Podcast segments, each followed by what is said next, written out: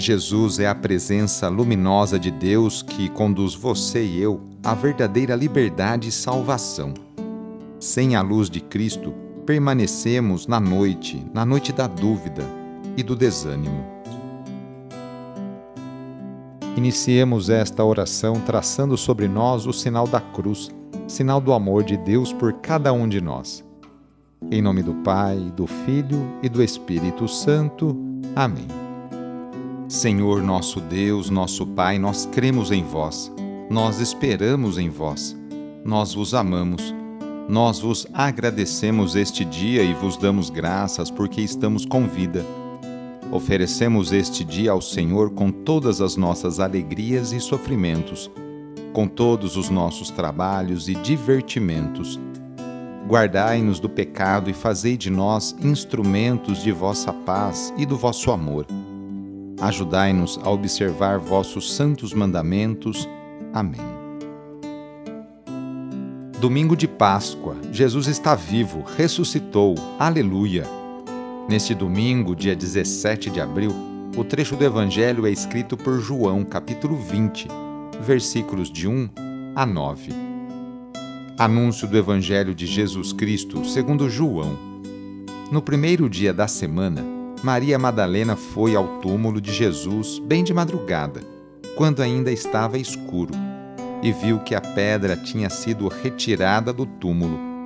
Então ela saiu correndo e foi encontrar Simão Pedro e o outro discípulo, aquele que Jesus amava, e lhes disse: Tiraram o Senhor do túmulo e não sabemos onde o colocaram.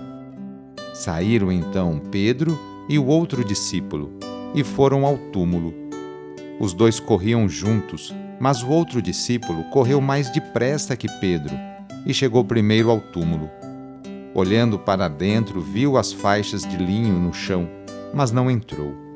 Chegou também Simão Pedro, que vinha correndo atrás, e entrou no túmulo. Viu as faixas de linho deitadas no chão e o pano que tinha estado sobre a cabeça de Jesus não posto com as faixas, mas enrolado num lugar à parte. Então entrou também o outro discípulo que tinha chegado primeiro ao túmulo. Ele viu e acreditou. De fato, eles ainda não tinham compreendido a Escritura, segundo a qual ele devia ressuscitar dos mortos. Palavra da Salvação. Primeiro dia da semana. Isso nos remete ao Gênesis quando descreve a criação do mundo. A partir da ressurreição de Jesus, nasce uma nova criação, uma nova humanidade. Maria Madalena madruga para se dirigir ao túmulo e constata que o corpo já não se encontra lá. Assustada, volta para dar a notícia aos discípulos.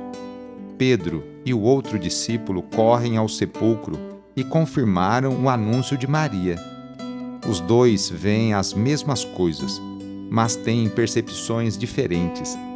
Pela posição das faixas e do pano, creem e concluem que Jesus não é mais prisioneiro das mortalhas e seu corpo não foi roubado. O túmulo fora apenas lugar de descanso do corpo de Jesus. Naquele primeiro dia da semana, aconteceu algo extraordinário que somente quem tem fé e muito amor consegue descobrir e crer. O discípulo amado nos dá o testemunho de que é possível sim crer e apostar na superação dos sinais de morte para que a vida resplandeça em toda a sua beleza e plenitude.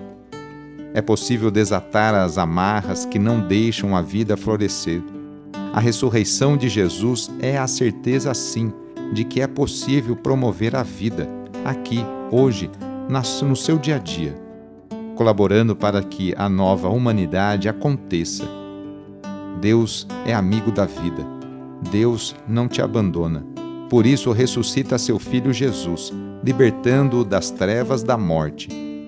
A ausência do cadáver é sinal de alegria e de vida nova. Na oração de hoje, vamos pedir especialmente a bênção para as famílias A família é a principal responsável pela formação da consciência humana e cristã de uma pessoa. A família é a célula principal da sociedade e atualmente vemos um grande sofrimento de tantas famílias que passam por dificuldades em seus relacionamentos. Vamos fazer o seguinte: reúna sua família e vamos pedir juntos a Deus a sua bênção. Deus de misericórdia, Criador e reparador do vosso povo, que fizesses da família humana, constituída pela aliança nupcial, o sacramento de Cristo e da Igreja.